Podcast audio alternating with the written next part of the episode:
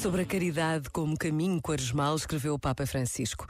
A caridade é dom que dá sentido à nossa vida e graças ao qual consideramos quem se encontra na privação como membro da nossa própria família, um amigo, um irmão. O pouco, se partilhado com amor, nunca acaba, mas transforma-se em reserva de vida e felicidade. Aconteceu assim com a farinha e o azeite da viúva de Sarepta, que oferece ao profeta Elias o bocado de pão que tinha, e com os pães que Jesus abençoa, parte e dá aos discípulos para que os distribuam à multidão.